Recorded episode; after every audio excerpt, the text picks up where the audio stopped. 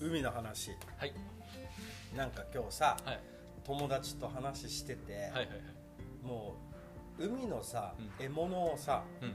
みんな夜行って取りたいわけよ。懐中電灯持って。うんうんうんうん。あのタコとか。はいはいはいはいはい。であとギーラ？貝。うん。はいはいはいはい。ギーラって何か夜光貝か。あれ違うか。ゲイラはあれじゃないあれか。えっとホラ貝みたいなシャコ貝。ああ。シャコ貝。ねそれを取りに行きたいけど、もうすごい今海上保安庁の目が怖くて、でその友達から話聞いたのは知り合いが、その子供と一緒に海で、うん取ってはいけないタコも種類があるらしいわけよ。このタコはいいこのタコはダメとかあるらしくて、でそいつが取ってたタコをいっぱい持ってて子供と一緒に上がって、でなんか音がしたなと思ったら、パッて後ろに人が立ってたんだって、こでよくよく見たら、もっと大勢いたんだって。ううん。でそれ聞いてさもうホラーじゃんって思うじゃん、はいはいはい。真っ暗闇の中で、うんしたらこうこれ取ったらダメでしょって言われて、うん。で海上保安庁の人かどっかなんかそういう見見回りしてる人はいはいはい。に言われてだからこの人は「え知らなかったです」みたいな。はいはいはい。でもこの人2回か3回繰り返してるらしいよ。捕まってるの。はいはい3回ぐらい捕まってて、えーはいはい。あなた前も捕まってそう言ってますよね、みたいなえちゃんとそのメモ書きされてて、ーはいはいはい。バレてるわけよ。うんうんね、そうそれでえー、ってなってそれで一番嫌だったのは子供がびっくりして、海に落ちちゃったらしいあの後ろにバーンって倒れて、はいはいはいで子供濡れちゃってああみたいな。はいはいはいはい。でこいつらああみたいな、はいはいはい。なんかそういうなんかぐちゃぐちゃになって、結局その専門家がそのこのタコダメダメダメダメはいダメねみたいうな、ん。はい僕没収っていう。はいはいはいはいはい。っていうのとあと定置網みたいな。はいはい。よく島の人がさ、海でこの砂浜のあたりで未順とか捕まえる時とかに、あの追い込むやつですよね。そうそう置いとくわけよね、はいはいはい。一晩中。ああ置いとく。はいはいはい。だ勝手にそこに入って潮が引いたとともに、うん。もうその魚捕まってるみたいな。そっかそっかはいはいってやってたけどそれはダメなんだよえー。でも投げ網はいい。はいはいはいはいはい。投げ網よくてで面白かったのはやっぱりそのおじいが網をこう置いとくんだけど、うん。次の日誰かに盗まれたって言って、騒いでるらしいわけ、はいはいはい。でこれ以上に次の日もやってるわけまた盗まれたって言って、はい。周りの人は今見回りしてるから、うん。絶対取られてるよって、うんうん。あんな範囲でやってるのを毎日毎日盗む人はうん特定されてるでしょって。そういうことか。盗まれたんじゃなくて、もうその警備というかそうそう。の人に、うん。に結集されてるわけ、はいはいはい。はいしたら今度投げ網に変わってたっつって、でもこの人はその未純っていう魚をどれくらいかで500円で売っててちょびちょびやってるけど、網代もっと高いさ。うんはいはいじゃあ何やってるか分かんない、はいはいはいはい。それをた食べる分でやってるわけじゃなくて売る分でやってるからさ、結局マイナスじゃん全部、うん。うんうん網取られてるから、はいはいはい。2回も。うんうんで投げ網とかでも結構高いやつは3万とかするうん。から、そういうのを考えてだからどんどんどんどんこの取ることが厳しくなってる。はいはいはいはいあのなんかレッドリストに載ってそうなさ、はいうん。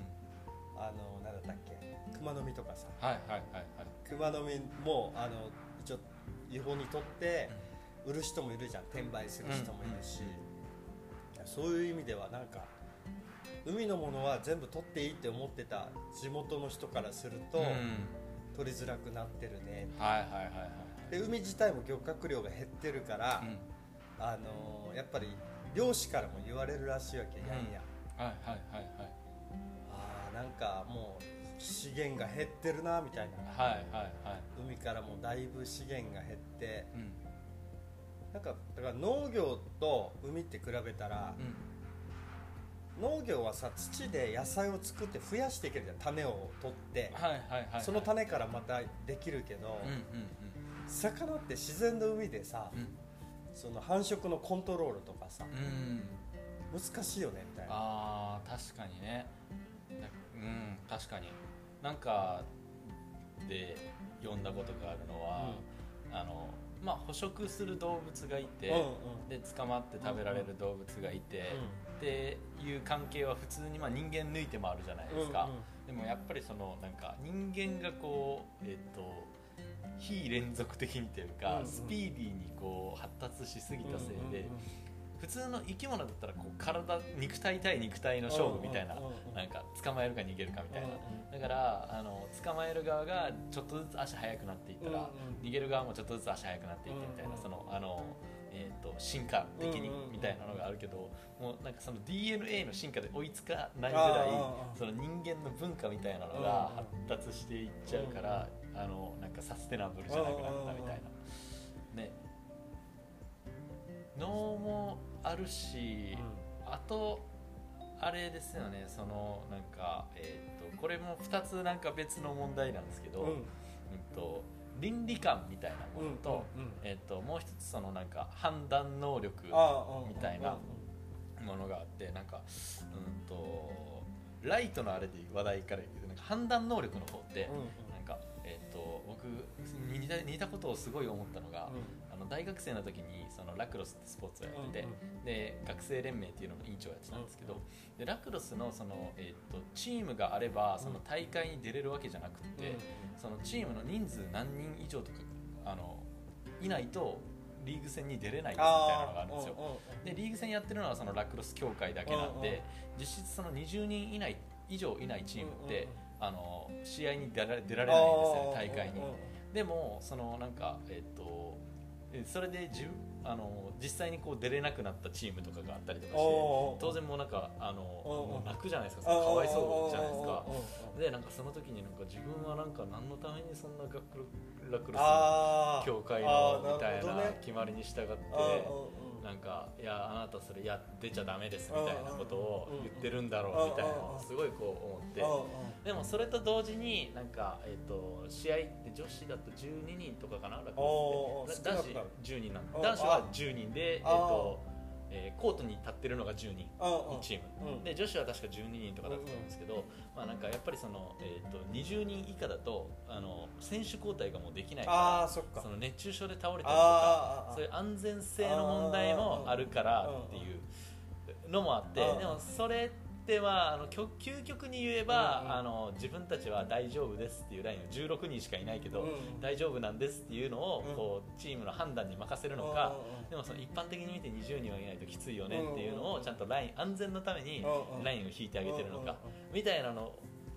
で、えー、と結局まあ今はその20人以上いないとダメですっていう仕組みになっているみたいな話を聞いて。なんかねでもそのうん、寮の話にちょっと似てるなと思いますよね。確かに、ね、なんかこれ以上、インディアンの教えとかもよく言われますけど、なんかやっぱりそういう自然と一緒にちゃんと生きてる人って、これ以上取ったら今魚が減ってきてるからダメだみたいな未来に残せないから取るべきじゃないとか、あの判断ができるけど、今はもうねなんかあのそういうものよりもなんかもっと取って、もっとなんかお金を稼いで、でまたそれでもっと大きい船とかいい道具を買って、もっと取れるようになってみたいなことをしてしまうじゃないですか、だからなんかその判断能力が信用できないから、そういう、えっと、本来別になくても回ってた決まりみたいな自分たちで、自分たちの首をどんどん締めていってしまってるなと思うところが。だからでもその昔俺たち地元の人は普通に取ってたものを取れなくなると、うん、どこかその生き物たちが遠いもの、うんうんうん、シャウトアウトされてるもの、はいはいはい、多分俺たちが牛とか豚さばいてたら自分で、うんうんうんうん、変な意味命のありがたみとか、はいはいはい、そんな食いきれないのに殺してどうするとかっていう判断基準作っとるわけよ。はいはいはいはい例えば魚も全部取るわけじゃないさ、うんうん、ちっちゃいのも逃がすわけよね、うん、ほな食べれんからいいって。これ大きくした方がいいじゃんって、はいはいはいはい、また取ればいいんだからってあるさ、うんうんうん、そういう判断がつかなくなるんじゃないかなって。例えば漁でいきなり全部網ごと取ってしまったら、うん、漁業権がある人たちが、うん、じゃあ小魚どうすんのみたいな、うんうんうんうん、ねそれはじゃあかまぼこですり身にみたいな、はいはいはいはい結構雑な判断っていうかそうっすよね。でお金払えればそれが買えるから、うん、その資源をなんかみんなの本当は共有物みたいになってるけど、うん、それつるすりつぶした状態で提供されると、うん、何匹っていう概念がわからない、はいはいはいはいはいそうですよね。もうかまぼこ、うん。なんか死者も1匹だったら、うん。その1匹のこう命をなんかあーんともねらってるっていう感覚があるけど、一人何匹なって分けれると思うんだけど、はいはいはいはい。いや買えばいくらでもあるから、うん。お腹いっぱい食えばいいじゃんとか、はいはいはいはい。確かに。命がなんか雑っていうかさ、一個その命っていうものが遠くなりますよね。あそうそう遠くなるのよ、薄まる。そうそう。うんうんだからその肌感っていうか手触り感とか、やっぱりちょっと罪悪もちょっと積み重ねられると思うわけよ、うんはいはいはいはい。取りすぎたなとか、うん。それで食えなくて腐らしてしまって捨てる時のうんうんうんうん。ね気持ち悪さ。確かにね。それがだから本当は周りの人たちが野菜でもそうわけよね、うん。実際自分で野菜作った人は農家に対する大変さっていうのはうんうん分かると思うわけよね、はいはいはいだから100円が高いんじゃなくて安く感じるってはいいうか、うんそれをやったかやらないかでは、うんうんそういうのがちょっとなんか随分遠くなったなみたいな、個人レベルで遠くなった。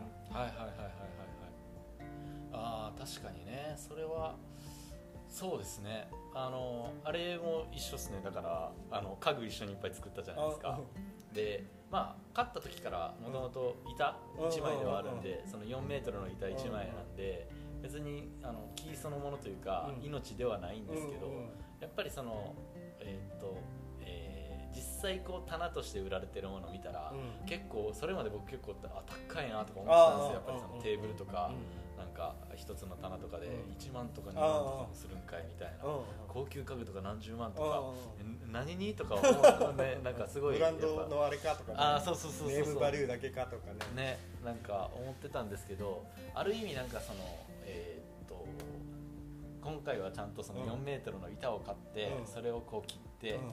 えーっと組み立てて、うん。でまたなんか磨いてとかうん。いろいろしたから、その自分がもともとなんかその触れてた。一つ木の命に近い形のところに触れたんですよね。多うん分。なんかうんあのでっかい板の状態っていう。のでなんか木目に一つ一つ個性があってとか。うんだからなんかあのちゃんと自分で家具を作るようになってから あの作るようになってからとか一回それ経験してからなんか世の中にその売られている木製のものについて高いとあんまり思わなくなったのがねなんかありますよね。その手間のところももちろんそうだよね。やし想像できるもんね。そうですねなんでこの値段なのかが大体想そうそうそうそうそう像できるというか。うん。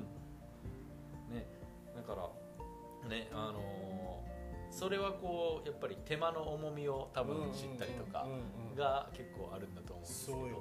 だって着る時も意外とさぶどまりよくしようと思うから、はいはいはい。また買いに行くのかとか、いろいろ考えるとはいやっぱり失敗したくないっても思うし。そうですね。失敗したら悲しい顔ね。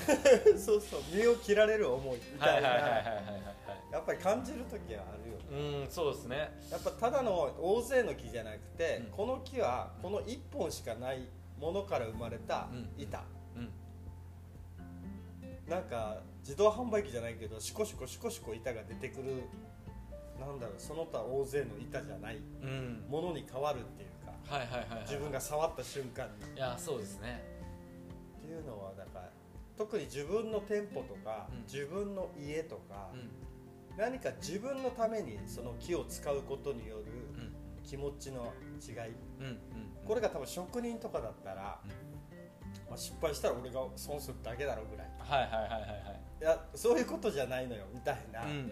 ところに持っていけるかどうかは、うやっぱりその作り方にもこだわりが出てくるっていうか。はいはいはいはいはい。ああそうですね。なんかあのあれ、えっと英語でうん。あのえっと「あ何々」っていう時と「ザ何々」っていう時があるじゃないですか。でなんかあの今喋ってて思い出したんですけど、うん。なんかこれ違い分かります？分かるというかなんかあの、えっとイメージあります？なんか。なんだろ説うな。例え明としたらと「あ」はなんか一つのみたいな。はいはいはい「ザ」はなんかみんなをまとめるうん一つの名前みたいな。例えば人がいっぱいいたらう人間みたいあーなるほどなるな「ほど。あ」はなんかひろしみたいな。ああはいはいはい。あなるほどなるほど。あなんかね逆かもしれないあ逆なんだ。けどいやなんかねちょっと違う。そのえっと「あ」も「ザ」も別にどっちも一つでもいいんですけど、えっとなんか「えっと、あ」はあのそれじゃなくてもいいんですよ。だから例えばそのえっと「あ」えっとデスクみたいなので言ったら一つの机で、でも別にその机じゃなくても、えっと、別の別の机でもいいんですよ。あなたの机でもいいんですけど「ザ」は、えっと、それじゃないとダメなんですよ。それ存在が違うんだ存在がとして違うんですよぱいある机の中のうちの一つであってあの自分の中で何かしらの意味を持ったものが「ザ」になるだからあのあそっかじゃあロット・オブっていうのは、うん、そういうことでもある。ああそうかもしれない、はい、なるほど。あの別に数たくさんのっていう話なんで、うんうん、あのなんか、えーと、それ自体にその個性とか属性とかは載ってないんですよ。